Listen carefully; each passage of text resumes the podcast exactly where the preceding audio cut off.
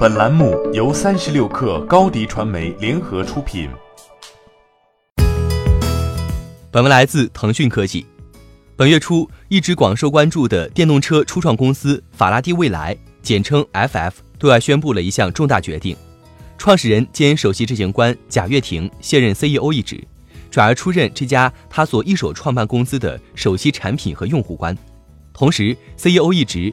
由在传统汽车制造行业有着多年丰富经验的德国人毕福康接任。贾跃亭的离任意味着这家自成立以来一直风波不断的新造车势力正式进入后贾跃亭时代。这家命途多舛的公司又将迎来怎样的未来？美国当地时间九月十九号，FF 组织了一场媒体活动，对外展示了从首款计划量产车 FF 九幺的外观、内饰设计、试生产实验工作室等。从公司首席执行官到设计、量产、电机、产品等负责人全数亮相。作为受邀媒体之一，腾讯新闻一线全程参与了这一次 FF 自成立以来最公开透明的活动。不仅试乘了已经配备全部内饰的试量产车 FF 九幺，还深入被 FF 称为未来实验室的试产车间，全面了解这家公司正式量产前的各方面经营状况。FF 试图用这样的一次前所未有的活动，向外界宣布后贾跃亭时代 FF 的造车故事还远未结束。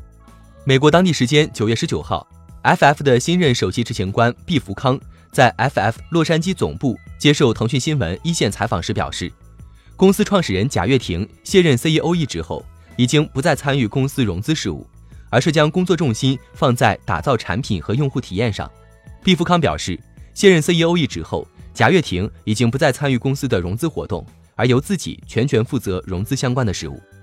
贾跃亭已经将目前的工作重心放在公司的产品和用户体验上，这也与贾跃亭在公司的手机产品和用户官的新职位相符合。此外，毕福康还向腾讯新闻一线透露，首款电动车 FF 九幺计划在明年九月进行首批交付。毕福康表示，首款 FF 九幺车型定位为超高端豪华车。售价在二十万美元以上，初期都将使用纯手工打造。由于定位于超高端市场，因此他预计首批交付量大约在几百台左右。在谈到对贾跃亭的印象，毕福康对腾讯新闻一线说：“他个人很喜欢这个人。”他表示：“我不管他过去传出过多少负面的消息，但他给我的印象是一个有担当、可靠的人。”贾跃亭通过抵押个人的股权来还债的行为让人敬佩，他在试图重建自己的个人信用。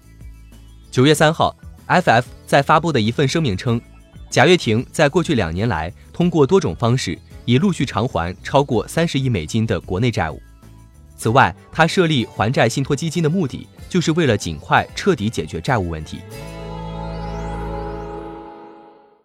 欢迎添加 baby 三十六克。B a b y 三六 k r 加入克星学院，每周一封独家商业内参，终身加入学习社群，聊风口谈创业，和上万课友一起成长进化。高迪传媒，我们制造影响力。商务合作，请关注新浪微博高迪传媒。